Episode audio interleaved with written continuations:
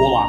Começa agora, com o apoio de Renan Frade, Regina Martini e Fábio Marino, o episódio 65 do Animação, o podcast sobre o mundo da animação e seus negócios. Eu sou Paulo Martini e dividindo comigo a bancada virtual hoje, meu amigo Selby Pegoraro. Tudo certo contigo, Selby? Muito bem, meu amigo Paulo Martini, agora um pouco mais aliviado nesse período pós-eleições é? e pré-Copa é? do Mundo. Só trocando os motivos porque a gente vai ficar tretando na internet, né? Mas, Mas vamos falar sobre animação que é melhor. É isso aí, é isso aí.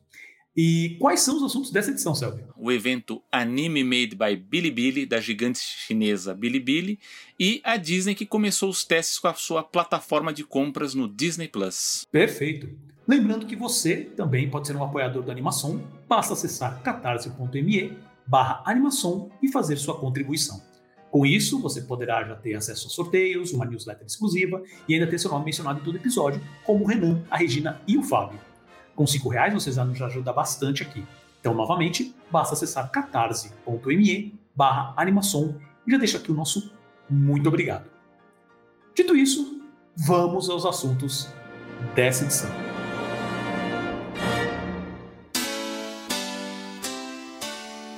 Precisamos falar sobre o evento Anime Made by Bilibili. Uh, quem lembra aqui do episódio 23 do Animação, onde eu e o Sabe comentamos né, da gigante Bilibili, hoje uma das maiores empresas de produção, de, de produção e distribuição de conteúdo da China, tinha planos de lançar 33 produções animadas para 2021, né, entre filmes e séries. Quem lembra? Pois é, eles cumpriram essa promessa, tá? É, e em 2021, eles anunciaram 50 produções animadas para 2022. E agora, pensando já em 2023, eles acabaram de anunciar 49 produções.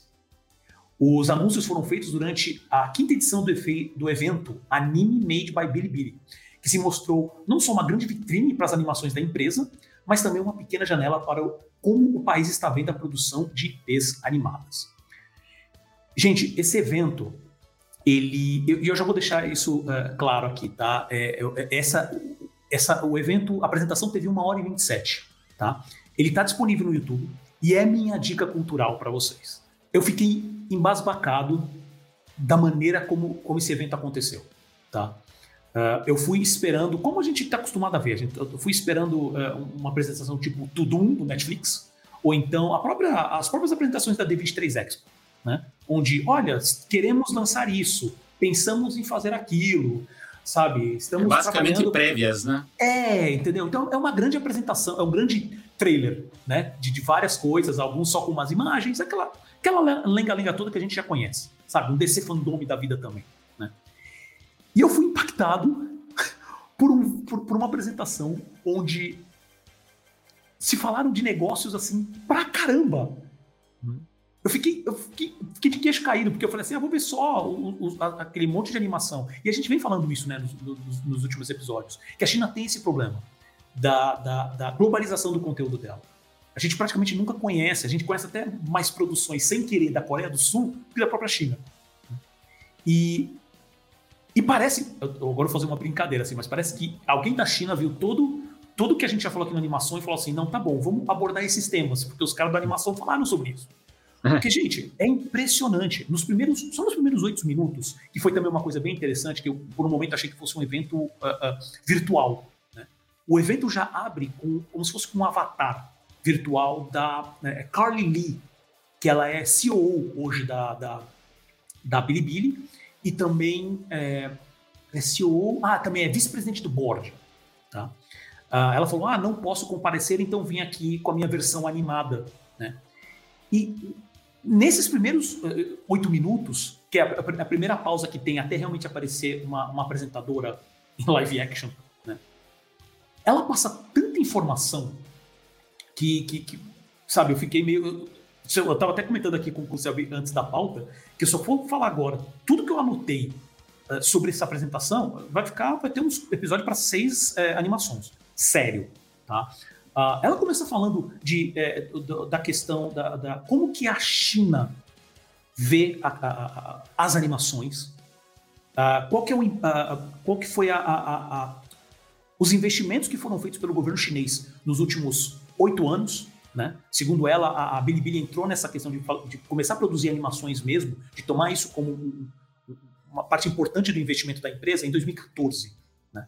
Então, desde que, desde que começou isso, até hoje, diz que já foram investidos mais de 27 bilhões em produções de animação. Tá? E, obviamente, quando eu estou falando disso daí, é, é, é, pelo que ficou claro na apresentação para mim, pelo que eu entendi, porque assim, eu quero também deixar muito claro o seguinte: é, a legenda em inglês é um inglês meio rocambolesco, tá? De vez em quando dá umas. Não sou, eu não sou o maior mestre na, língua inglesa, não. Mas de vez em quando você vê umas palavras ali, umas construções que você fica. O que está acontecendo? E tem muita, realmente, esse vídeo tem muita informação.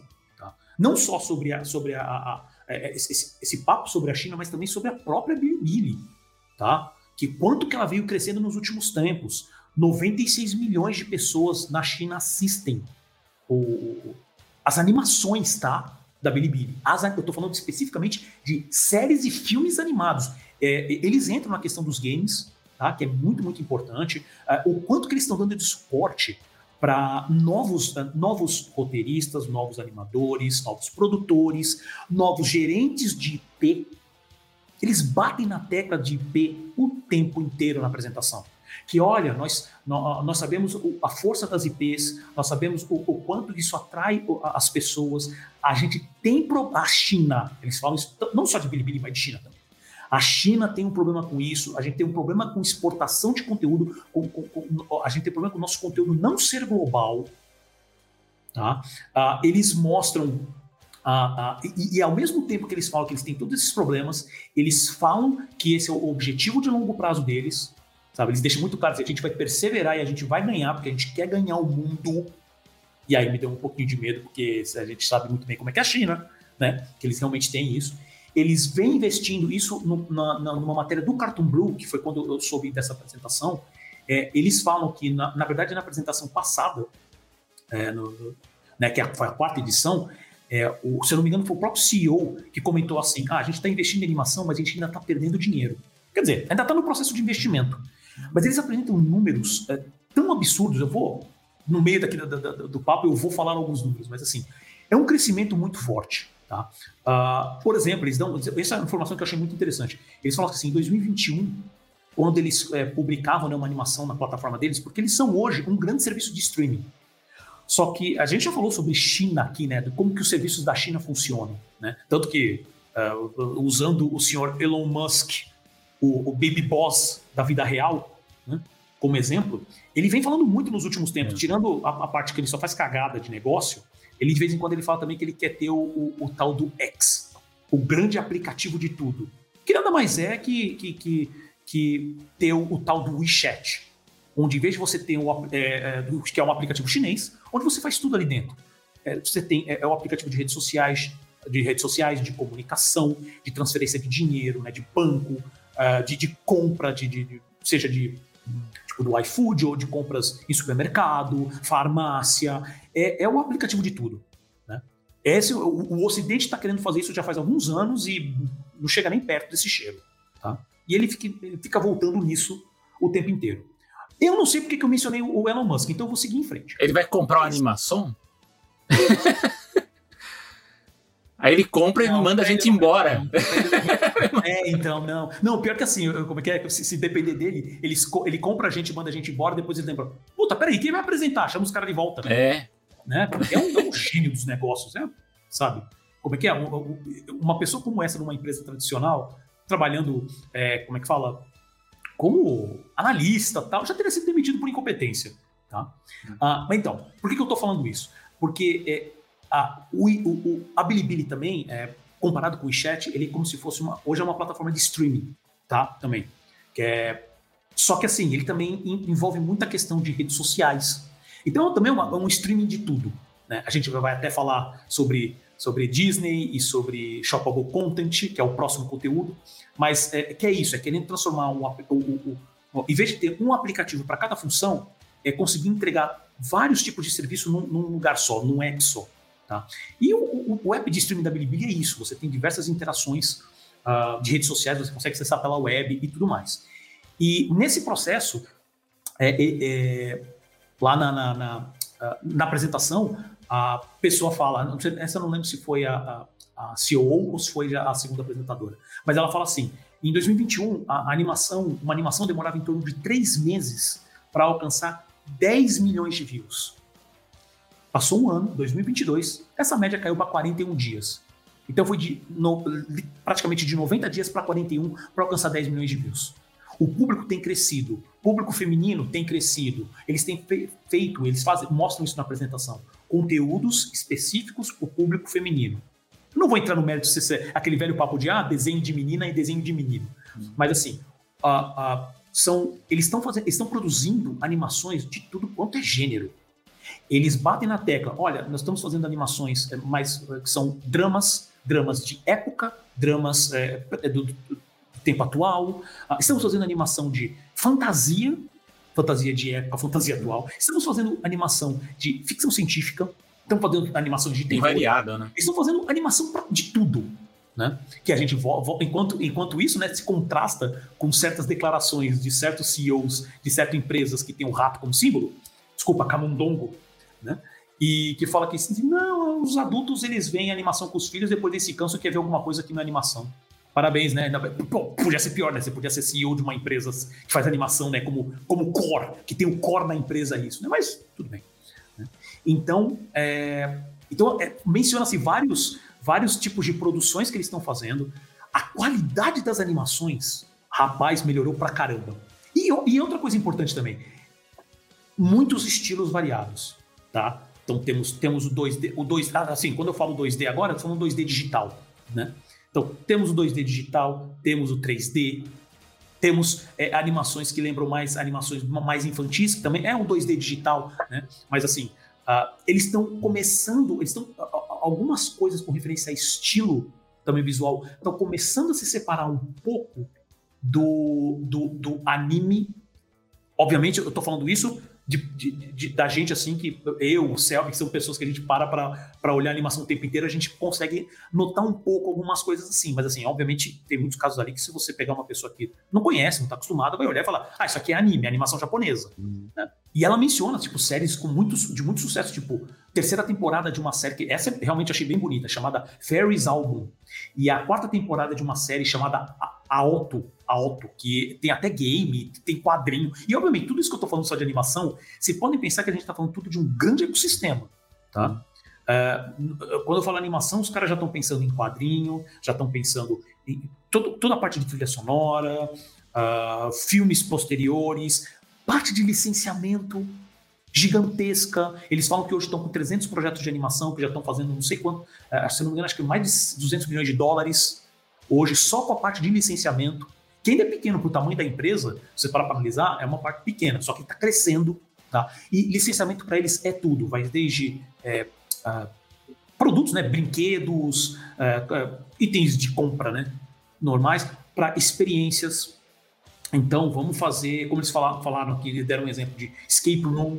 Então, ah, teve uma série animada que teve sucesso, vamos fazer, um, vamos montar como se fosse uma parte aqui no, no, como se fosse, por exemplo, quando tem né, no Brasil, em shoppings, né, que você tem as experiências. Né? Uhum. Então vamos montar como se fosse vai, a, a, a, como é que é? O café lá do Friends, esqueci lá, o Central Park, né? Uhum. Do Friends. Só que, só que o negócio que eles mostram no, no, no vídeo, as coisas um pouco maior do que uma experiência no shopping, tá? Então, tudo para isso para eles é importantes. E essas duas séries que eu mencionei especificamente, ela menciona como grande sucesso porque eles atingiram uh, uh, os 10 milhões de views, que eu falei que a média caiu para 41 dias. Eles, essas duas séries atingiram 10 milhões de views em dois dias. O que eu fiquei. Eu vou já meio que dar uma amarrada para já passar para o Selby comentar, mas assim, é, eu fiquei impressionado como essa apresentação, ela. ela se, se, se eu, eu, não sei se eu estou parecendo tão empolgado ou não, mas assim. Está. Impressionado. assim, eu fiquei impressionado, porque eu estava realmente esperando só um, um grande trailer, né? Que eu acabei de comentar. Só algumas. Ah, olha, estamos fazendo essas animações, a gente pensa nesse público. Gente, eu fui inundado por números por uma empresa que diz, obviamente, estou partindo tudo, estou levando tudo baseado no que ela está me passando. Então, a gente sabe disso. E, e, não é porque é só empresa chinesa, não. Quando a Disney fala as coisas também, a gente vai com todo cuidado, porque esses caras estão querendo vender o peixe deles, né? Mas, Warner, então, a gente já é, nem quer mais comentar, porque cada semana. Aliás, o, o Cartoon Brew criou até uma cronologia, né? Porque toda semana muda. É verdade. É verdade. É, não, e, e foi um Tem sempre cuidado, né? É, que a gente acabou até acabou caindo da pauta, mas era justamente falar da apresentação do próprio Zaslav, que teve a apresentação para os investidores, que foi um caos, né? Porque os, não bateram os números, né? Tudo bem, a gente, quem sabe a gente fale isso em algum outro momento. Né? Mas uh, eu já quero amarrar isso falar para o Selby, porque uh, eu fiquei impressionado com todo essa, esse. Não só. Era uma apresentação hiper focada e falando assim, gente, animação é importante. Não estou falando de filme live action, não estou falando. De, não, estamos falando o, tudo que a gente está dedicando para animação. Tanto que eles deixam até claro, eles falam assim: olha, é, a gente sabe, mesmo com esses números, ela apresenta um monte de números falando super bem, tal, mas fala assim: esses números ainda não chegam perto dos doramas. É, que a gente conhece hoje como os doramas, que são os live action, são os, as novelinhas, né? Novelas é, é, asiáticas. Eles não chegam perto, tá? Ainda. Então, é, é, é então, só para vocês imaginarem o tamanho. E ainda assim, falaram: vamos investir em, em novos diretores, é, a gente está investindo em, em, treinamento, a gente está investindo é, é, em, em, em, popular também o conteúdo das redes sociais deles. Né? Com, pegando pessoas que ficam subindo, uh, fazendo animações e subindo para a rede social, tipo, que seria para gente um Instagram ou para um TikTok da vida. E fala assim: eles estão pegando, juntando essas pessoas e falam assim: vamos fazer um collab. O que, que vocês precisam? Será que tem alguma marca interessante que a gente pode investir? Sabe? A apresentação contou com é, é, diretor, com, com, com criadores é, de, de, de, que está lançando novas animações, só que os caras são ilustradores, explicando qual é o, processo. E o cara não veio lá para falar de, olha, porque a, a, esse, esse, foi uma coisa da minha infância, que eu achei legal criar esse personagem. O cara já chegou, um deles lá já chegou falando em, não, porque eu criei esse personagem porque a gente sabe a força das IPs. Uh, a gente na China não tem é, IPs para isso. Mencionaram Estúdio Ghibli, Estúdio Ghibli como referência de como uhum. se criar histórias cativantes, sabe? É, é, é, é impressionante. E assim, eu, agora eu realmente vou encerrar para passar para o Selby, mas além de tudo isso que eu falei, eles, eles falaram de uma coisa que eu fiquei, essa eu fiquei realmente impressionado. Eles, eu não sei se eles, é, pelo que eu entendi da legenda, não, não ficou claro se eles já lançaram ou vão lançar mas diz que tem uma é, tem ou vai ter uma feature na plataforma deles chamada que obviamente a gente está falando como eu já falei aqui um inglês meio rocambolesco tá na tradução. Mas eles falam assim que o, o nome é Let me check the walkthrough first. Tipo, deixa eu verificar o, o, tutorial antes. Seria alguma tradução mais ou menos assim. Mas basicamente essa, essa, essa, essa funcionalidade na plataforma ela fala o seguinte olha eu quero escolher para esse, esse desenho que eu estou vendo para esse personagem específico, em vez de ter, vou dar um exemplo aqui, em vez de ter o, o Mauro Ramos dublando esse personagem, eu quero colocar esse personagem na voz do Guilherme Briggs. Ali, tipo, você, como Entendi. você muda o áudio, você muda o, o dublador para aquele personagem. E não só isso. Você ainda, por exemplo, se você tem alguém que gosta de dublagem, mas ainda não é dublador profissional, mas também gosta de subir os seus trabalhos de dublagem, né, os, os anime dubs, né, os, os animation dubs, e subir para a plataforma, você também pode, se, se a pessoa dublar para aquele personagem, a pessoa pode chegar lá e escolher e colocar a voz daquele personagem da animação que você está vendo. Eu tô, eu, eu fiquei, eu, eu, não sei se eu vou conseguir baixar essa porcaria desse aplicativo, sabe, para ver como é que funciona isso. Mas eu fiquei, isso eu falei, qual é a logística para justificar isso, para você ter mais de um dublador emprestado, recebendo, né, para poder emprestar a voz para aquele personagem, para que a pessoa possa escolher e como se fosse uma atualização de conteúdo dos usuários também. Isso explodiu um pouco minha mente. Né? É, dito tudo isso, Selby, eu passo a bola para você. E aí? Não, primeiro, você não ficou nada empolgado com a apresentação. Eu fiquei impressionado com essa apresentação. Nada empolgado, né? Você vê, para quem acompanha aqui por vídeo, vai ver que o Paulo está excitadíssimo aqui. Parece até que o Cara. Brasil ganhou a Copa do Mundo. É, uma, é a China, é a produtora é, chinesa. Não, mas depois os caras ficam com medo de, nossa, porque a China tá vindo, né? Nossa, com um monte de coisa, porque eles têm investimento. Sim, eles estão com isso. E eles estão nas específicas categorias, específico de animação, eles estão dando um banho, porque eles estão realmente chegando e falando assim. Uh, não estão não tão, é, é, omitindo. E a gente sabe que tá, tá? Mas assim, eles estão realmente abrindo um pouco de informação com referência ao mercado. Porque eles falam assim: a gente quer passar por cima de todo mundo, tá? Basicamente é isso. E eu fiquei impressionado que, em vez de ser só um grande, uma grande galeria de coisinhas legais para lançar? Não, vamos falar aqui de números, vamos falar de mercado, vamos falar do que, IP é importante. E pra gente aqui, para animação principalmente, eu fiquei, eu fiquei embasbacado. É, a gente teve um, uma edição do animação aqui que o Paulo deve se lembrar bem, porque até era uma pauta que a gente achou que não ia render tanto, mas rendeu, que foi sobre a China, né, que a gente discutiu, inclusive as questões de políticas culturais e até de soft Isso, power, de como a China quer se aproveitar da sua indústria cinematográfica justamente para poder explorar comercialmente isso globalmente e a Bilibili ela está dentro desse esquema, né? Não é à toa que eles queiram é, é, promover e produzir tantos materiais, pelo que a gente tem visto. Eu, eu já tinha visto vídeo da.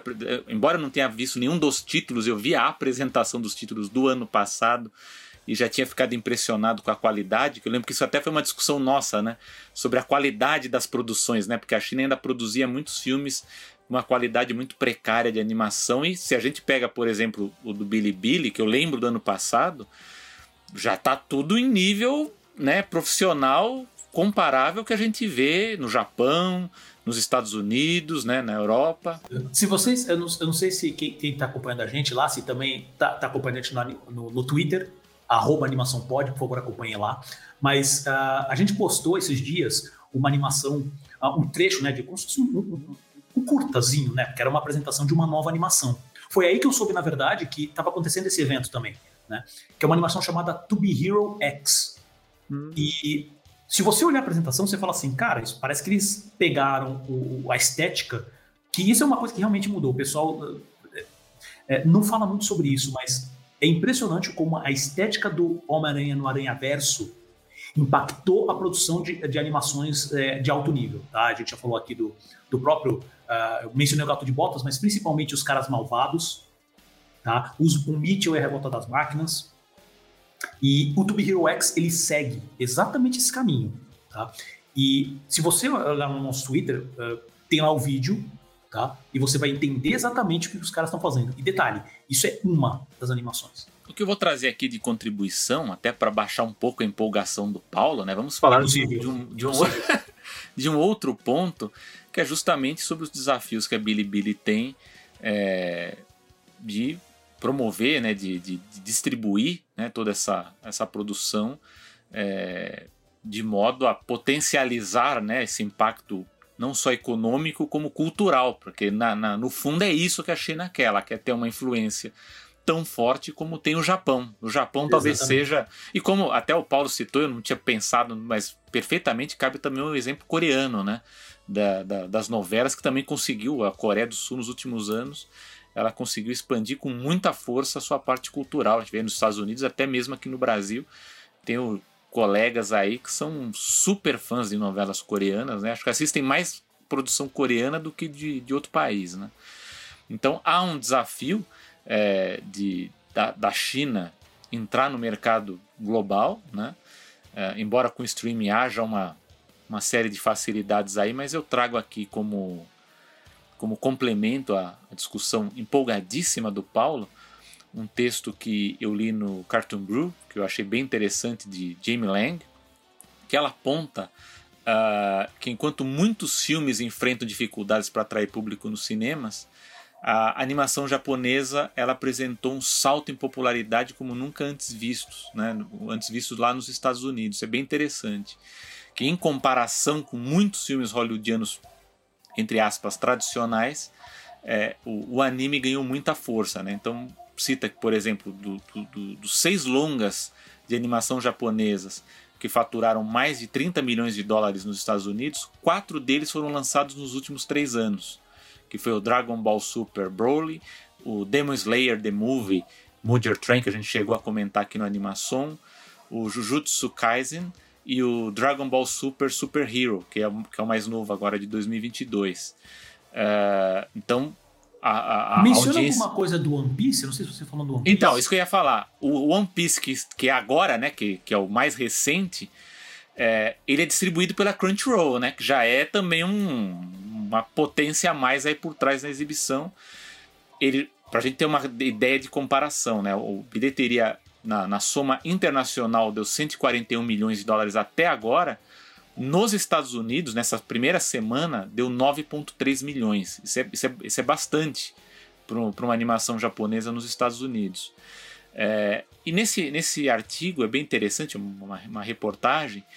É, o, o, Jamie Lang ele, ele vai ouvir alguns executivos né, para tentar entender o que, que acontece para animação japonesa Porque, lógico, a gente sabe que a animação japonesa ela, ela é popular na Europa, nos Estados Unidos, aqui há muitos anos, até com uma, uma, uma, uma força muito grande a partir ali da década de 80 e 90 e vai crescendo, né? Mas a gente sabe, por outro lado, que o mercado exibidor ele sempre foi um tanto refratário. Eles não, não, não gostam muito, né? não são atraídos por lançar animação japonesa nos cinemas. Eu lembro, inclusive, acho que eu já contei aqui no, na animação, o grande evento que foi quando lançaram aqui no Brasil a Viagem de Shihiro. E olha que é do Miyazaki, hein, que não é qualquer um. Né? Eu lembro o grande esforço que foi para convidar jornalistas, convidar. Não tinha ainda influenciadores né, digitais como tem hoje, então na época se chamou muitos críticos, muitos jornalistas para mostrar o, a qualidade da animação japonesa num lançamento de cinema, que até então é, era povoada majoritariamente por animação, animações hollywoodianas, né? e algumas vezes da Europa que a gente via por aqui, caso do Asterix, por exemplo. É, e aí então é, esses, esses, esses, executivos eles tentam listar né, algumas, eles comentam algumas dessas características. Eu fiz aqui um fichamento para resumir para vocês isso mas é, basicamente são três pontos, né? Então, o primeiro é que eles consideram que algumas dessas séries de, de, animes, de animes mais populares hoje, elas podem competir com filmes de Hollywood, né? Então, que até então a única marca de anime a faturar mais de 20 milhões de dólares havia sido Pokémon. Com filmes chegando a esse patamar de 30 milhões, eles já, eles já são considerados é, produções que podem lutar de pau a pau ali, né, no mesmo nível com outras produções de Hollywood. Então não, não, não, não é mais um. Não pode ser visto como um produto mesmo. Já não podia, mas a gente está falando aqui de, da visão que tem o mercado exibidor. E é o segundo ponto é justamente esse. Que os, os executivos comentam que o mercado exibidor ele ainda não dá o devido crédito à animação japonesa eles ainda avaliam como se fossem modas passageiras. Né? Então, ah, lançou um determinado título, que é uma marca que fez sucesso, alguma coisa que está. Talvez esse faça sucesso, mas não serve para os outros. Né? Então, esse é um, um, problema sério que tem na parte de exibição e distribuição. Mas o terceiro ponto é justamente as mudanças na indústria, que é o que a gente está notando muito fortemente nesses últimos três anos aí com com as bilheterias maiores desses animes que eu citei. Uh, algumas explicações dadas são: primeiro, que foi a construção de uma base de fãs bastante sólida. A gente sabe muito bem que os otakus, aí, os, os fãs de animes, eles têm uma presença muito forte, né? E é lógico que com redes sociais e com todas essas plataformas aí de, de que a gente pode interagir um com o outro, é, isso se fortaleceu muito, muito, né? Com também novos canais também que comentam animes, então há uma base de fãs muito grande. Em segundo lugar, existe a consolidação do mercado nos Estados Unidos, que isso também foi um assunto que a gente já discutiu muito aqui no Animação. Essa consolidação aconteceu após a Sony adquirir a Crunchyroll e depois houve a fusão com a Funimation, então houve a redução do atraso de lançamentos e o oferecimento de um catálogo ampliado com títulos que antes eram muito difíceis ou impossíveis de serem encontrados, né? Uh, então o público ele não precisa mais gastar muito tempo procurando informações sobre onde assistir, né, uma boa parte desses lançamentos, ou de títulos clássicos também, que esse hoje é um problema que a gente encontra no, nos outros serviços de streaming da, da, Disney, da HBO, que a gente às vezes quer ver uma, um filme ou uma série antiga e não encontra, né, e aí fica onde será que está esse título? Então, com os animes, está tendo uma facilidade maior de, de, de alcançar muitos títulos clássicos. Uh, e justamente por conta de toda essa, essa nova dinâmica que a gente vê também na internet, é, que os, os, executivos eles consideram que isso acabou alertando o mercado exibidor. Então é, era, uma, ela, era aquela coisa que não tinha saída, né? Então os cinemas eles não exibiam os animes, pois o conteúdo não tinha dados suficientes para comprovar se teria um público ou não nos Estados Unidos. Então, como é que você vai provar isso se você não exibe, né? Exatamente. Então fica aquela coisa, você não exibe os filmes, você não tem esses dados, você não tem como exibir outros, né? Então, o que os, os diretores, né, eles, os, os executivos dizem hoje é que com o streaming as pessoas elas tiveram acesso direto aos animes e finalmente a gente tem os dados, né? Esses dados de audiência eles podem ser coletados provando uma demanda do público por animação japonesa. E isso acabou derrubando alguns, né, não todos, mas alguns preconceitos culturais do mercado. Então, é, o segredo disso, né, pelo menos a, a, explicação que se tem agora, e que talvez possa servir para Bilibili né, nessa, nessa corrida que ela tem para atingir um mercado global e ter um impacto mais forte, como a gente vê com a animação japonesa, falam que o segredo tem sido a acessibilidade ao conteúdo. Então, o, o, um dos exemplos que eles dão é que os distribuidores e exibidores começaram a promover eventos especiais para os otakus que muitas vezes é visto como até como entre aspas conteúdo alternativo pelos cinemas. Mas isso é muito interessante, é muito importante ter esse tipo de evento, que isso é conhecido como tear screening, né? Que os filmes eles são exibidos num curto período de tempo porém com maior impacto. Né? Então, é, é, esses filmes eles são exibidos num, num, num, de, de, forma a maximizar e concentrar a audiência, né? concentrar esse público em algumas horas e dias né? que, que, que acabam funcionando bem para os exibidores. Quer dizer, você tem semanas que são mais fracas, né? E aí você pode fazer um, um, evento no cinema, né? como foi esse, por exemplo, que eu citei da Viagem de Shihiro, mas isso não é uma, uma, novidade em si. A própria Disney chegou a fazer nos anos 90, ela fazia grandes eventos nos lançamentos. Lógico que ela, como tem volume, ela era, na época ela era basicamente a, o único player ali lançando animações, ela já tinha por si só um mercado muito forte para si. Mas essa, esse tier screening ele já era conhecido antes, mas isso tem sido uma estratégia muito importante para a animação japonesa. Uh, então fala que o primeiro evento desse tipo, né, com anime nos Estados Unidos, ocorreu com a animação Promare em 2019, com fãs do, do estúdio Trigger e do diretor é, Hiroyuki Imaishi. Né? É, então trata-se de um comportamento com origem no passado, né, quando um anime no cinema ficava pouquíssimo tempo em exibição e os fãs corriam para assistir nos primeiros dias. Então esses eventos que, que ainda hoje ocorrem, né, que, que, que o mercado exibidor tenta fazer com as distribuidoras, acaba sendo um traço cultural do que existia antigamente. Então, quando a gente sabia que, que ia ter um lançamento independente, né, ou de fora, que a gente sabe que é muito difícil que ele fique muitas semanas em cartaz, a gente vai correndo assistindo os primeiros dias, porque não sabe nem se vai ficar uma semana em cartaz. Pode ser até que fique, fique só uns dias, fique só o final de semana e saia, né? É o mesmo então... conceito que, a, que a Netflix faz, né? É. Né? Eu vou lançar aqui, se você não assistir nos próximos 24 horas, ah, não, não vai renovar. É. Então, que acabou sendo, isso que eu ia falar, acabou sendo um, uma estratégia adotada por toda a Hollywood, né? Por todos os, os, os estúdios, de você ter, não só no cinema quanto no streaming, uma medição né, de sucesso, né? Por conta da audiência que você tem nos primeiros dias, né? Mas, aqui, é, resumindo a questão, é, isso acabou sendo, acabou tendo para a animação japonesa um efeito positivo, porque pelo menos agora para o mercado exibidor de cinemas acabou sendo um mercado que pode ser explorado agora, né? Que a gente vê tendo essa dificuldade de, de ah, os filmes não estão atraindo mais as pessoas para os cinemas, né? E eles estão vendo que os fãs, né? Justamente o, o fã, né? Esse ser que a gente adora odiar, né? Os fãs eles vão ao cinema, né? Como a gente vê com Marvel, com DC, com Star Wars tal, e o, a animação japonesa tem esse poder.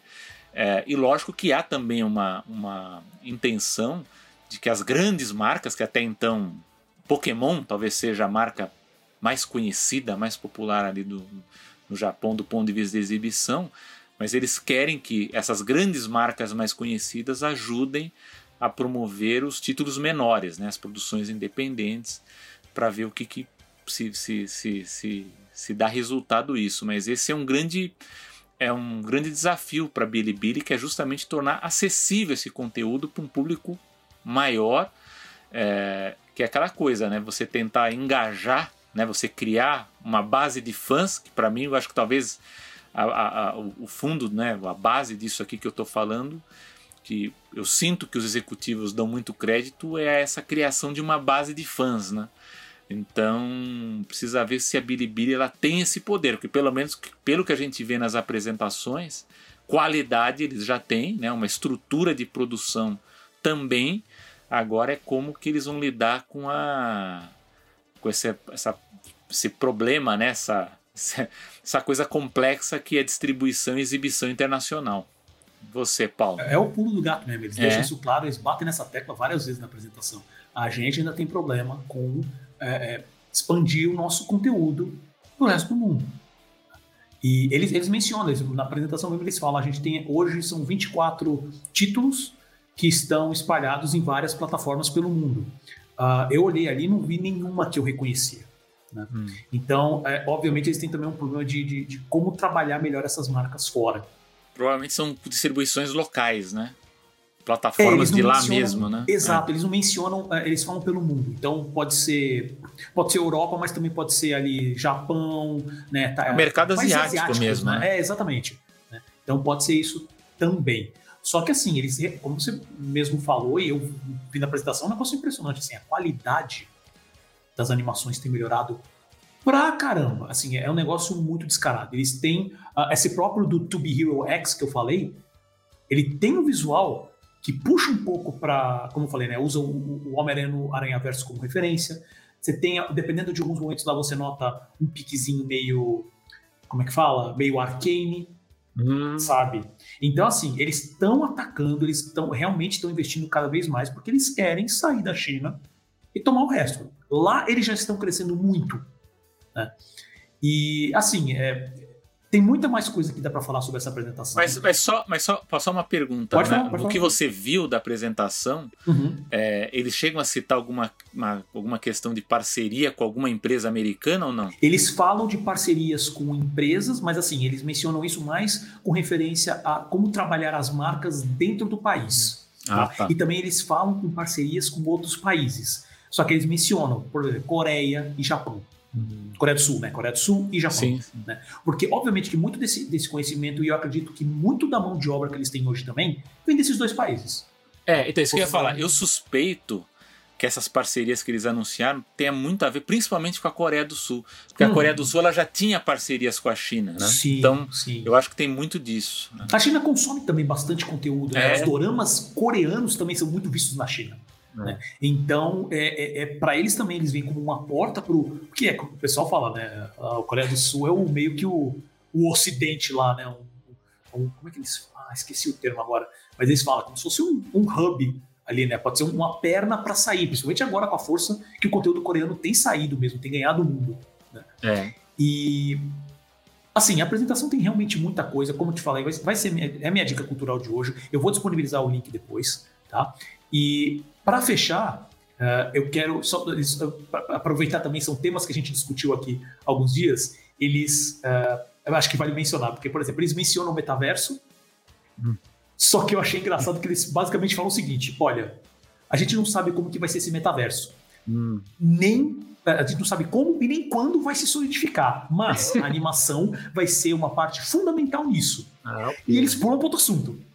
Eles nem dão muito lero-lero, eles fazem uma, uma, uma, uma, firula visual lá, né, com, com, elementos gráficos que eles tomam lá o lugar da pessoa que está falando e tal.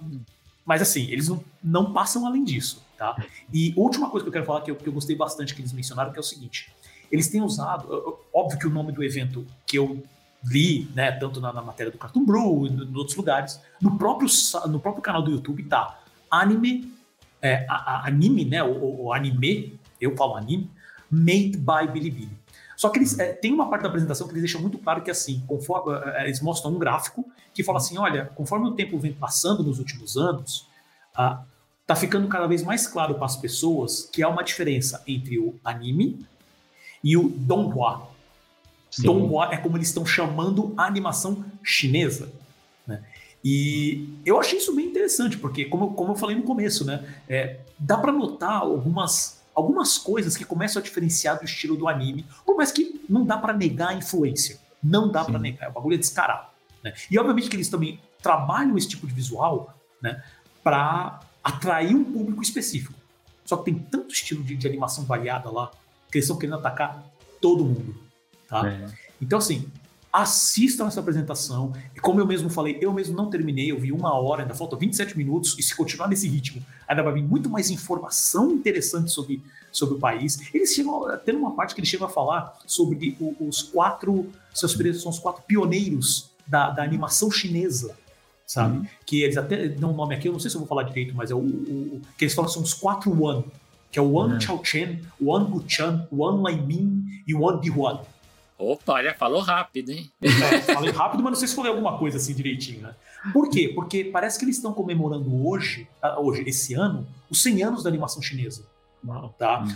E eu não consegui confirmar direito essa informação, porque, por exemplo, o primeiro curta animado deles, pelo que eu vi aqui, chama Uproar in the Studio, é de 26. Hum. Então, tecnicamente, falta quatro anos aí. Mas eu não sei se tem alguma informação histórica que realmente uh, não consegui achar ainda. Tá? Mas a, a, a, a apresentadora né, do, do, evento fala, chega a comentar duas vezes sobre os 100 anos da apresentação uh, da, da, animação chinesa. Tá? Então, gente, tem muita informação realmente técnica de mercado, tem muita trailer muito bonito, tá? umas animações realmente belíssimas, tá? para tudo quanto é tipo de gosto. Tá? Então, vou deixar o link depois, assistam, porque essa apresentação é realmente sensacional. É, é empolgante, sério. Lembrando que a animação está disponível no Spotify, Apple Podcasts, Deezer, Google Podcasts e também nas outras plataformas de podcast. E, sempre lembrando, no YouTube, vídeos novos toda quarta-feira. Basta procurar por animação. Se você gostou desse episódio, não lembre de, uh, lembre de compartilhar com a sua rede de contatos, escrever um review, dar as suas notas nas, na, nas plataformas de podcast, né, que ajuda bastante o nosso conteúdo a ser espalhado. Spotify também agora está com essa função. Lembrando que também você pode ouvir a gente direto pelo, pelo nosso site, que é o animaçãopod.com.br.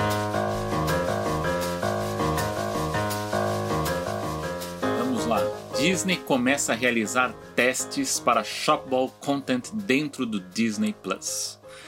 A casa do Mickey Mouse vai iniciar nos Estados Unidos os primeiros testes de venda de produtos licenciados direto do seu aplicativo de streaming.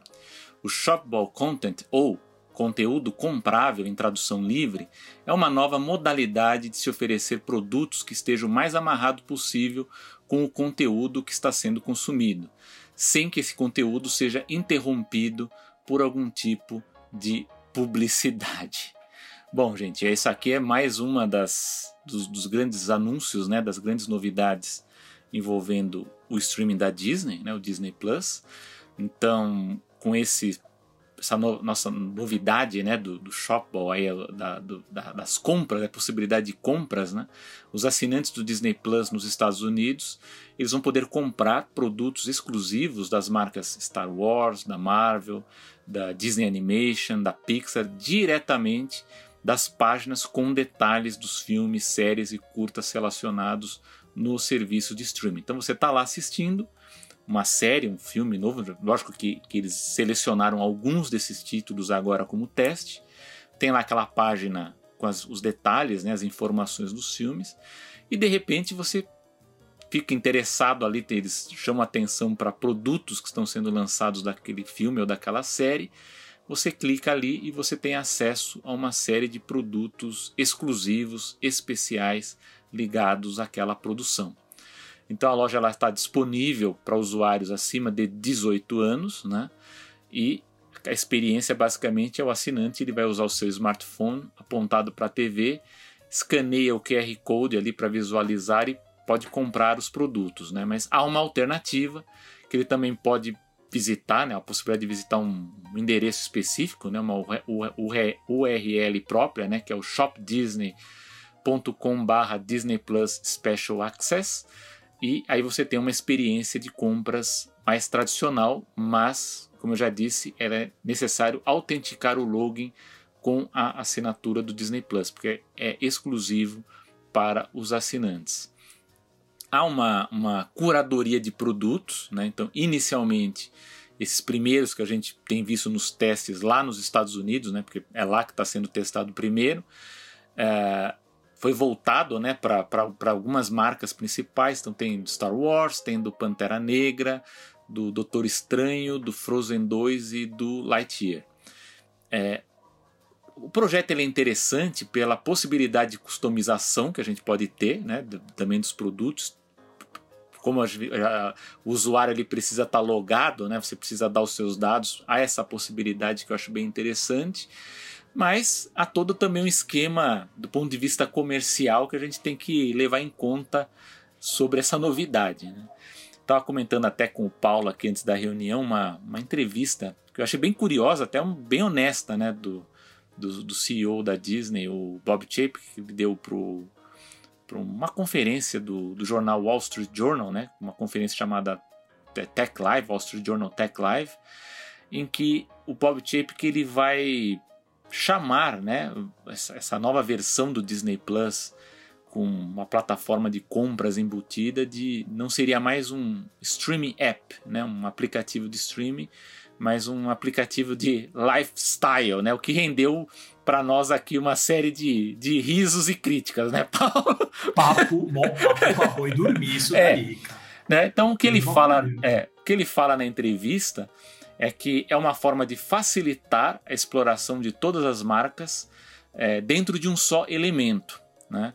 Então, o que ele fala que para o consumidor final, quando ele vê Star Wars, Marvel, Pixar, o que o consumidor vê primeiro é a letra maiúscula D. Né? Então, ele fala que tudo isso para o consumidor é Disney. É interessante isso, porque se a gente for parar para pensar na estratégia online do Mike Eisner, lá de antigamente, havia essa coisa de você criar marcas separadas de tudo. Né? Então, você tinha Pixar de um lado, ESPN de outro, tal, até que alguém é, é, lembrou, falou assim, gente, mas a marca mais forte aqui é Disney, né? E aí eles tiveram que rearranjar tudo, gastaram bilhões nessa aventura toda, que até teve a criação de um portal próprio, que era o Go.com, e aí eles perceberam que as pessoas acessavam muito mais Disney do que Go, né? Então há, há um problema relacionado a isso, e, e a meu ver, o Bob Iger ele quis voltar com essa coisa de separar marcas, e agora o que ele tá vendo que opa, talvez Disney seja realmente a marca mais forte que a gente tem que trabalhar. Tanto é que tem aquela coisa que a gente já discutiu aqui no Animação, que também é juntar os serviços streaming né, em um só, juntar o, o Hulu com o Disney Plus. A gente não sabe aqui na América Latina se o Star Plus um dia vai, vai se juntar ou não ao Disney Plus, porque para mim faz total sentido juntar, para mim separado é complicado, mas na entrevista o que o Bob Chapek queria deixar claro é que para ele tudo isso é Disney, que para o consumidor ele vê tudo isso como Disney, que a, a, a empresa ela tem a obrigação de facilitar isso. É, não só para o consumidor, mas facilitar isso de forma com que os diferentes setores da, da corporação Disney, né, ela possa fazer com que as estratégias de, de, de, de produtos, né, de, de, estratégias comerciais de lançamento de filmes e de produtos seja facilitada, que às vezes por conta de, de toda essa separação muitos planos eles são atrasados, né? Acho que até isso a gente entende porque que muita coisa acaba atrasando em relação a produtos, né? E a Disney a gente já sabe que tem um histórico é, muito ruim de comércio online, né? Já há muito tempo a Disney poderia estar ganhando muito mais com com e-commerce e, e, ela não consegue, ela tem uma dificuldade muito grande ainda nessa área. E ainda assim, não é tão ruim quanto a Netflix com licenciamento. Não, não é, não é. Só tô jogando uma é. do saco aqui. Mas assim, outras co uma coisa interessante, como eu falei, é a, essa coisa da curadoria, possibilidade de customização. Uh, agora tem um outro ponto que o Paulo adora. que é o do metaverso, né? Porque a gente sabe ah, que o metaverso. Você vê, os chineses eles foram mais espertos, né? Eles foram falar da Bilibili, não vamos citar aqui porque a gente sabe que o pessoal gosta dessa parada, mas não detalharam muito. Só pode dizer que a gente está de olho, é. tá observando.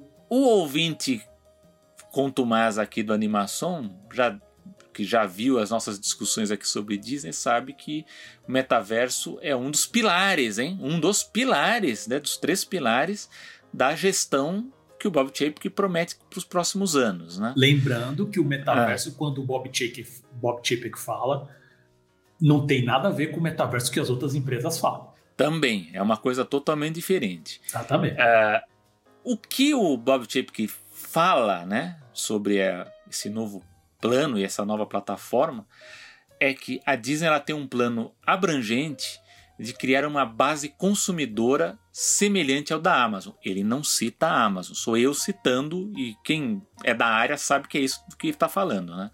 Mas é uma base consumidora semelhante à Amazon de modo a complementar o serviço streaming. Há uma série de benefícios sobre isso, né? Então você tem com isso, se você consegue criar essa base de dados e você tem uma plataforma de compras, você pode oferecer acesso antecipado aos produtos, você pode ter descontos e acessos especiais aos parques temáticos, aos resorts, a eventos especiais de lançamento de, de exibição de filmes, etc. Né?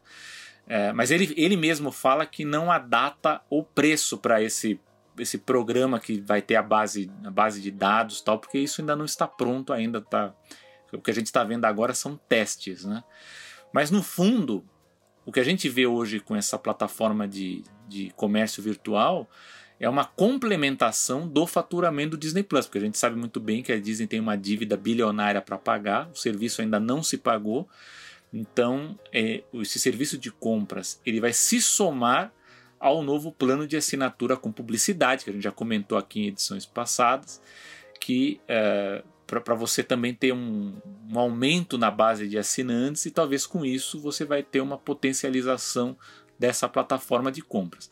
Há um desafio aí, uma dúvida que aí o Paulo também, não sei o que ele pensa também sobre isso, que é uma dúvida se o usuário ele vai se aventurar é, com compras, né, enquanto ele está lá assistindo um filme, né, se, se isso aí também não é um não pode também ser um tiro no pé em relação à própria plataforma streaming, de você ter vários.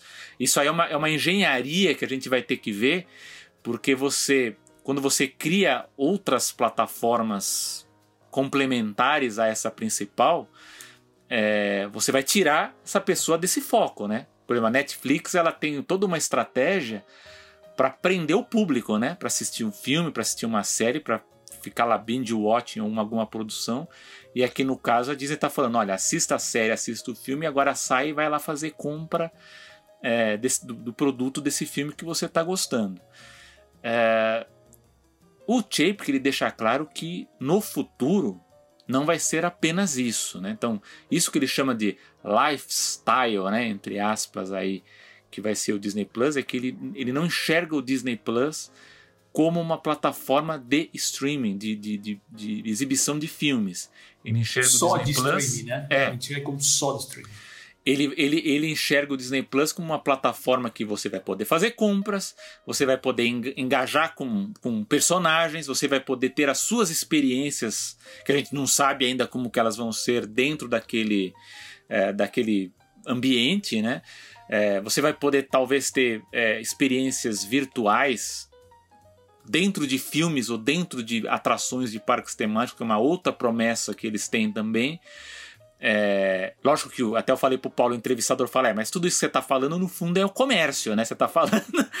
eu falo, é, né? Ele falou, é, mas é, é aquela coisa de você embalar uma imagem bonitinha como aplicativo de lifestyle, que no fundo é, é, é aquela coisa, ele quer criar um universo Disney que a gente possa entrar e ter uma série de coisas que a gente possa interagir e engajar dentro, dentro dele, né?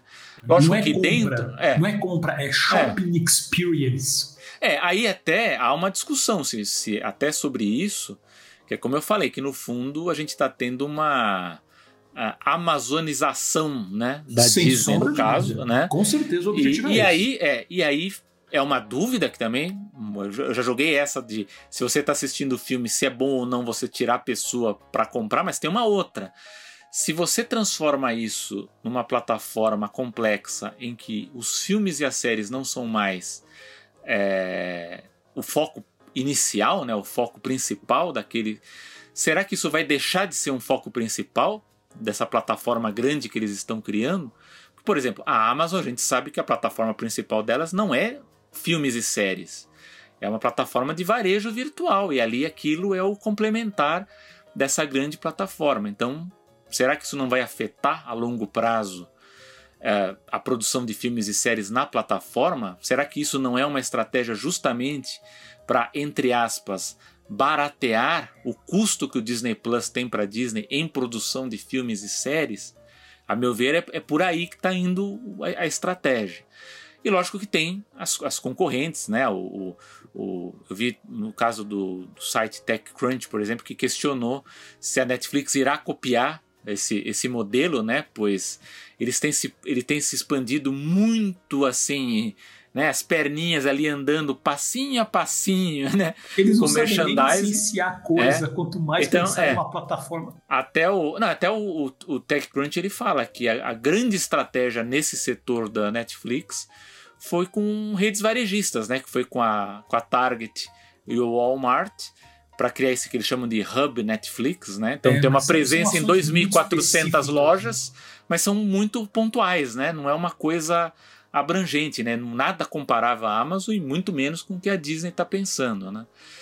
E há uma, é, há uma que eu não conheço muito bem, mas que eu li aqui, que eu acompanhei, que é da Universal, né? Que é o, o grupo da NBCU, que ela está investindo numa plataforma e-commerce conectando usuários é, por produtos usando o QR Code também, né? Então você, você, você usando esse QR Code você tem acesso a produtos relacionados a produções da NBC, da NBC Sports, do Bravo, do Canal I, né, que é o Entertainment Television, do USA. Então, e alguns produtos estão disponíveis para assinantes do streaming, o Peacock, né? Mas aí a grande diferença é que a Disney ela está realmente se aproximando é, do, do, da estratégia da Amazon, enquanto as outras elas ainda estão testando aí outras formas aí de, de ver. Mas assim, o que eu entendo de tudo isso é que ainda tem muito menos de metaverso e muito mais de Amazon nessa estratégia de, de, de shopping virtual. Mas eu digo, a Disney ainda está, mesmo ainda com esses testes, ela ainda está muito atrasada. Com, a Disney podia estar tá ganhando muito mais com o comércio virtual. Você vê, por exemplo, o caso dos parques temáticos, não faz sentido você ainda ter tanta coisa que os produtos não, você não consegue comprar fora dos parques, muitos desses produtos. É o que acontece algum produto vai acabar, alguma atração vai fechar, as pessoas compram centenas desses produtos e vendem na eBay por 10 vezes o preço do parque, né? Quando a Disney ela poderia estar tá oferecendo isso na sua própria plataforma, né? Então acho que esse é um desafio grande de você interar, né? Fazer uma junção de todas as áreas da Disney numa só plataforma. Mas é um desafio, mas tem muito mais de Amazon do que de metaverso até o momento. O que você acha aí, Paula? Sem dúvida. Eu quero falar do metaverso, só fazer um comentário. Quando a gente fez aquele episódio sobre o metaverso, eu não lembro o número agora, tá? Mas é. escutem lá que tá bem legal. É... Minha ideia era a, a, gente focar e falar assim, o que, que o pessoal está comentando, quais são as ideias, tá? E, e, e, quais são as possíveis aplicações com animação, porque isso realmente é, tem mesmo, né? Tava, nada que a gente falou lá tá fora. Agora, já não é, é. Desde aquela época já tinha um monte de gente falando que assim, cara, esse metaverso, do jeito que eles estão falando, vai ser mais um. É mais uma palavra, um catchphrase do momento, sabe? E tudo tem levado a isso mesmo. Tanto que, é. se vocês têm acompanhado até a questão mesmo do Facebook, que fez maior barulho com isso, acabou de falar, rolar, como é que é? Como o pessoal costuma usar o termo. Acabou de rolar um passaralho, ou vai rolar um passaralho aí. Né? Não, a própria equipe não acreditava. Então, no... a própria equipe do metaverso já estava lá dentro falando assim: eu já nem mais quero usar a parte do, do VR. Aí é. lança, como é que é? Fizeram um grande lançamento. Olha, os personagens agora têm pernas, olha. Palma para todo mundo envolvido. Né? E assim, como todo mundo quis se aproveitar desse catchphrase do momento, cada e, e não, essa catchphrase não tinha uma definição clara o que, que eles queriam fazer. O sonho, eu, eu, eu, continuo nessa, né? O sonho era fazer o Matrix. Boa sorte, né? Porque. Né? E obviamente que agora que o pessoal já investiu um monte de, de, de relações públicas em cima disso, divulgação em cima disso, para atrair mais atenção, para aproveitar para ver se as ações valorizam, porque eles estão investindo na grande onda, que pode ser a grande onda do momento. Isso não vai. Isso vai assim, por exemplo, a Disney a gente já sabe que de metaverso isso não tem nada. Já não tinha no início. Tá? Então, uh, não quer dizer que com o tempo eles não podem talvez chegar para uma coisa disso. Agora, o que eles querem não. fazer é isso que, os, que o Selby acabou de falar, sabe? E tem muitas coisas que eles poderiam estar tá fazendo, coisas básicas com e-commerce que eles poderiam estar tá fazendo e não fazem. E aí ficam fazendo, pensando em trocentas milhões de firulas com, com aplicativo e. Né? Então tem tudo isso. Tanto que essa questão até da experiência da compra, que eu achei interessante, que eu falei assim, poxa, quando eu li, quando eu li a chamada, eu falei, eles vão fazer o esquema que, que a gente mesmo já comentou em episódios passados. Eu vou poder fazer todo o processo de compra dentro do aplicativo? Não. Não. não. E o máximo que eles vão fazer, eles não explicam, obviamente não tem explicação exatamente como que isso vai acontecer. Eles falam que os links para esses produtos vão estar disponíveis numa área específica do aplicativo e podem aparecer pelo que, que deu para ele lá nas páginas de cada série ou de cada né, é, IP que esteja relacionado àquele produto específico. Mas basicamente o, a pessoa tem que colocar lá o, o telefone, ler o QR Code, vai te levar para o site para você fazer uma compra. É um site de e-commerce. É o que Paulo, acontece é, hoje com é, podcasts hoje, tipo aquele do Flow, né? Que quando é. ele recebe publicidade, e fica ali a publicidade com o QR Code do lado da tela. É. Mas, Paulo, sabe, sabe o que é um problema? Até é, é, foi bom vocês falar isso aqui que me lembrou uma coisa. A Disney ela tem uma incrível. E não sei se é só a Disney, as outras também têm um problema com isso. Mas a Disney é muito, é muito notável isso. Ela tem uma incrível dificuldade de integrar a tecnologia numa coisa só. Então, por exemplo, vou dar um exemplo do que aconteceu com a, o D23 Expo. Então, por exemplo, a Disney ela fez eventos que você estaria no, no D23 Expo, mas você teria parte da experiência na Disneyland, no parque. Que era vizinho, né? Porque é, o D23 Expo acontecia no centro de convenções lá de Anaheim. Você vai andando ali uns 15 minutos, você vai andando, você chega no parque. Só que era uma coisa louca, porque você tinha que fazer a reserva para esse evento no aplicativo da D23 Expo. Só que para você confirmar o seu lugar no evento no parque, você tinha que clicar num link que te jogava no, no, no, no, aplicativo da Disneyland, né? no Genie Plus, e dependendo do que você fizesse, dependendo do evento, ele te jogava para um terceiro aplicativo. Então, quer dizer, eles não. Esse é um grande desafio. O Bob Chapek ele fala isso, que assim, o maior desafio dentro de, da, de uma corporação é você conseguir integrar, fazer um sistema só, porque ainda hoje cada um, para facilitar, porque não dá tempo, né? Porque para você montar uma, uma estrutura dessas leva tempo.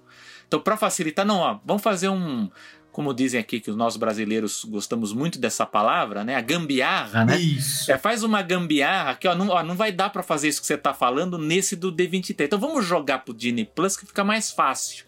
Então você joga, então o cara ele fica sendo jogado de um aplicativo para o outro e não tem a integração em um só, que eu acho que é o sonho, né? É a meta da, da no caso do Bob, mas ele fala mesmo, é uma grande dificuldade porque você até hoje joga a pessoa de um para outro e, pelo que você acabou de falar, e, e é mesmo, você vai fazer compra, você é jogado para um outro ambiente, né? Você vai para um, um, outro lugar. Exato. Então, assim, é, eu acho que é muito uma questão também de, de, uh, de aproveitar a oportunidade e só que ali, ali, aliada a um curtíssimo tempo para você desenvolver. Sim. É, para falar assim, olha, é óbvio que o nosso sonho é ter essa grande plataforma. É o clássico, como é que é? O bom é o inimigo do ótimo, né? E, e você não investir para você pensar no ótimo, tá sempre, é, você vai sempre ser limado, você vai sempre ser limitado pelo bom. O que eu entendo, acho que há aplicações para isso mesmo. Tem situações que você não adianta você fazer 300 milhões de figuras que você não consegue nem medir se isso vai ser bom ou não. Mas esse, esse, esse negócio de você querer juntar tudo num aplicativo só, pode às vezes confundir. Esse que, esse que o pessoal às vezes não consegue entender, sabe? É, é, o pessoal fala muito de China por causa do WeChat, de aplicativo, os aplicativos, como é que é? A, a for Everything, né? o app para tudo. Mas você tem que também identificar diferenças culturais, diferenças de experiência que cada país e cada localidade tem, sabe? Então isso também impacta bastante. E eu, eu acho que uma das coisas também que impediu especificamente, agora falando especificamente dessa parte do shopping, né? Dentro do aplicativo, você tem questões uh, não só técnicas, mas principalmente financeiras. E quando eu digo financeira, eu estou falando de acordo comercial. Porque se você está usando o app no, no, no, do, da Disney Plus no iOS, na plataforma da Apple, você, tá, você tem o app deles também na plataforma do Google, você tem nas plataformas tipo do Fire, como é que é, o Fire Stick, é. e você tem Cada um daqueles tem que ver se tem é, sistema de, de, de, de, paywall, né? Se tem o, como fazer o pagamento. E além disso, tem que ver como é que é o acordo comercial, porque a gente sabe muito bem que o Apple, a Apple não abre mão. E como que você vai colocar depois do, teu orçamento todo, onde você normalmente com cartões de crédito, ainda mais do tamanho do volume que você gera, às vezes a taxa de cartão de crédito fica 1%, 1% às vezes menos que isso, é. tá? Você vai parar no lugar que os caras cobram 30, no máximo, no máximo, no máximo, talvez você negocia para 15, que eles estavam fazendo em alguns casos. 15% em cima do valor final do produto. Óbvio que vai fazer uma senhora diferença. E eles não querem. Sabe? A própria Amazon, uh, uh, eu lembro aqui do caso do Comixology especificamente, mas você pode usar para o Kindle. Né? Não, você não faz mais compra direto pelo aplicativo. Eu não sei nem se chegou a fazer, isso eu não tenho certeza. Mas quando foi, quando, por exemplo, no caso do Comixology, quando a Amazon comprou, ela falou assim: esquece. Porque acho que tinha como fazer assinatura, se não me engano. É. Né?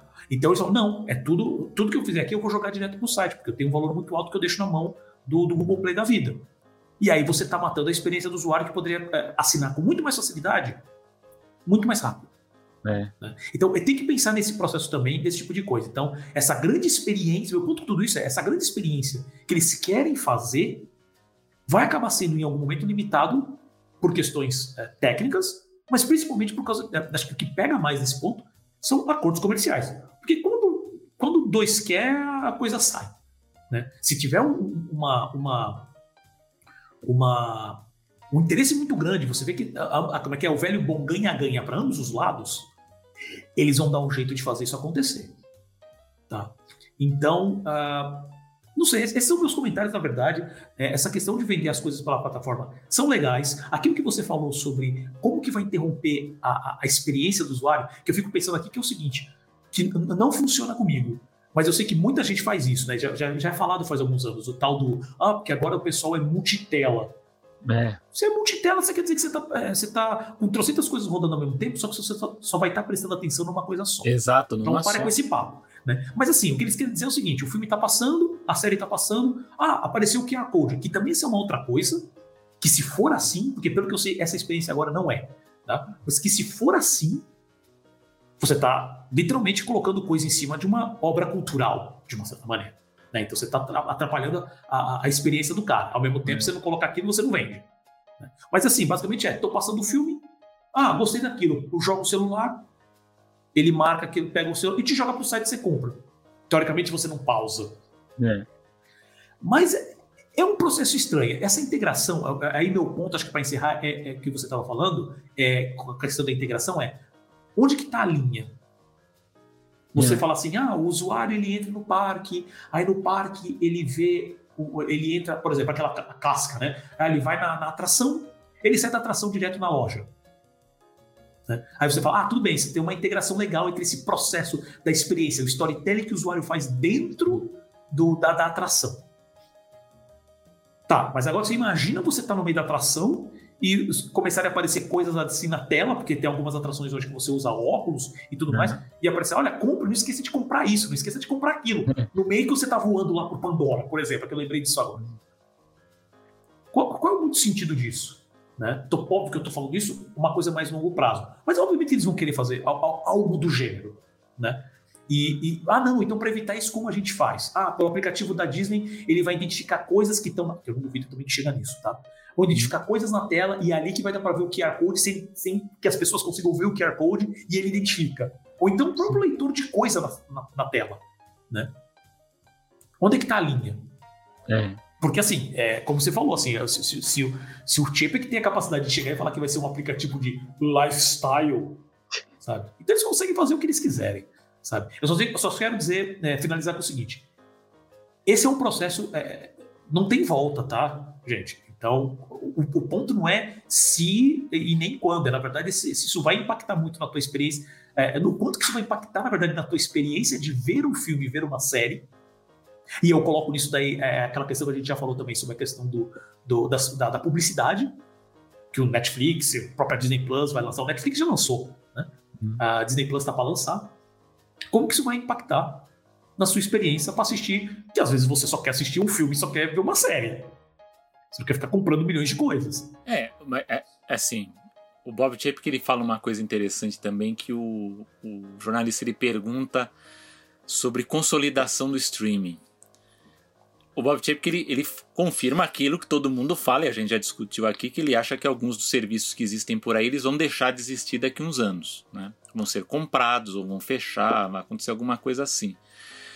Mas o que eu vejo com essas estratégias, o que a Netflix, a Universal, a Disney, é, todas elas elas elas estão tentando resolver uma, uma equação difícil de resolver, que é não tem como o modelo atual do streaming, até agora antes de lançarem esse, esse modelo aí de, de assinatura mais barata vendo publicidade, que é o seguinte: não tem mais muito acervo antigo ou disponível para adquirir.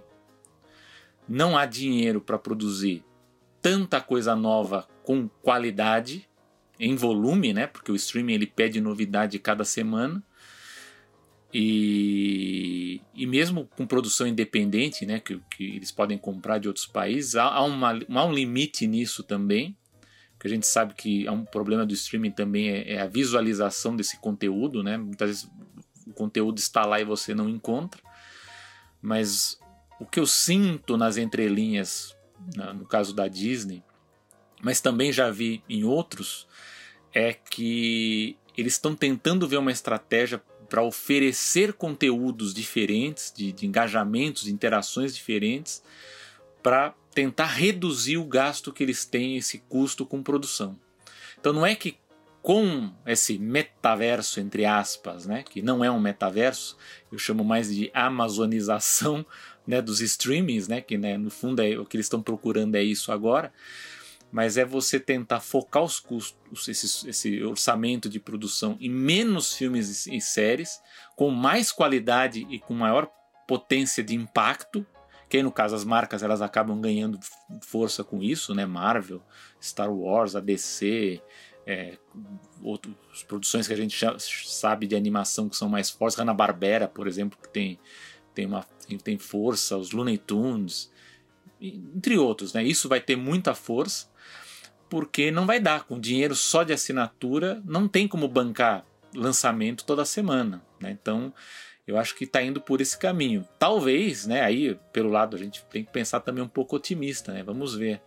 Talvez isso sirva para que os estúdios também possam. A Disney já é, um, já é um, um, uma empresa que a gente que ela já é conhecida por lançar menos coisas, né? Se for comparado, por exemplo, com a Netflix mas eu acho que o desafio é lançar com qualidade, né? Porque, por exemplo, você gasta muito dinheiro num remake do Pinóquio que é ruim, aí também é fica complicado, né? Você tem que produzir coisas originais, ou se for filmes derivados, tem que ser coisa boa, né? Então, eu acho que é um desafio. Eu acho que, por exemplo, o que a gente vê aqui no, no Brasil com o Star Plus é um teste. Por exemplo, oferecer esportes ao vivo. É um teste isso aí, porque eles querem ver outros tipos de conteúdo que atraiam o, o, o assinante, né, o, o usuário a ficar no serviço, que lógico, a gente tem esse problema, já discutimos aqui que o esporte também é um produto caro, né? Caríssimo, por sinal. Mas eu acho que a ideia é essa, é tentar oferecer conteúdos diferentes. Talvez aí a ideia, a história dos games, que também a gente já discutiu aqui, entre também na jogada nos próximos anos, né? Com muita força que é para tentar equacionar os custos de produção, porque o modelo que a gente tinha até então só de assinatura, ele não se paga. Pelo menos isso ficou muito claro em todas as entrevistas do Zaslav, do Chapek, com o Roberts da Universal, a gente vê que há um problema com o modelo que até então existia, né? Se achava aquela história, né? Vamos ter novos assinantes para sempre, né? E isso vai bancar o streaming. Não é bem, não é bem assim, né? Uma hora acaba, né? Aí, capitalismo gritando é, aí. Uma hora acaba, né? Então é uma, é uma coisa para a gente notar como é que isso vai movimentar a área de produção audiovisual, né? Por enquanto está forte, mas acho que a gente vai ter movimentações interessantes, talvez até com novos tipos de produção, né? Uma coisa para a gente acompanhar. Perfeito. Não, eu, eu só finalizo com o seguinte: o, o que você estava acostumado do seu aplicativo de, de streaming. Você chegar lá, abrir e ver série vídeo, ver série filme, né? Hum. Logo, logo vai ter muito mais coisas. Mais se preparem. Né? Então, vamos continuar acompanhando. Agora queremos saber a sua opinião, caro ouvinte. Deixe seu comentário em nossas redes sociais. Para achar a gente, basta procurar por Animação POD no Instagram, no Facebook, no LinkedIn e também no Twitter, onde postamos diariamente sobre o mundo da animação e seus negócios. Não esqueçam no YouTube todas as, todas as quartas. E, além disso, siga os nossos twitters pessoais. O meu, arroba Paulo Martini, do Selby, arroba Selby Pegoraro.